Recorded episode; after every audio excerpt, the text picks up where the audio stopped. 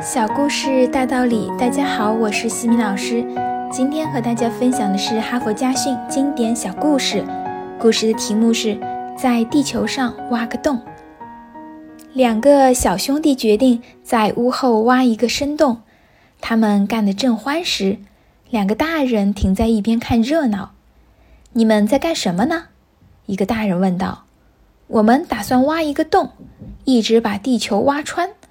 小兄弟中有一个兴奋地答道：“大人笑起来，告诉孩子们，要把地球挖穿是不可能的。”沉默了好久，一个孩子拾起一个装着蜘蛛、蚂蚁和各种昆虫的罐子，他拿掉罐盖，把里面的精彩内容展现在嘲弄者面前，然后轻声但自信地说：“即使我们不能把地球挖穿。”可瞧瞧，我们挖到了什么吧？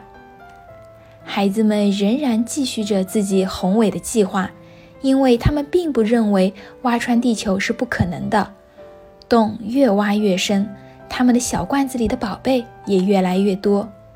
终于有一天，他们停止了挖掘，并不是因为不能挖穿地球，而是他们觉得已经收集了足够多的好东西。现在，他们发现。看着这些宝贝，比看到把地球挖穿更有意思。一个宏伟的目标促使他们行动起来，但在行动中，他们发现了更好的途径。并非所有的目标都会实现，并非所有的事业最终都能够成功，并非所有的希望都能够得到满足，并非所有的努力都有圆满的结局。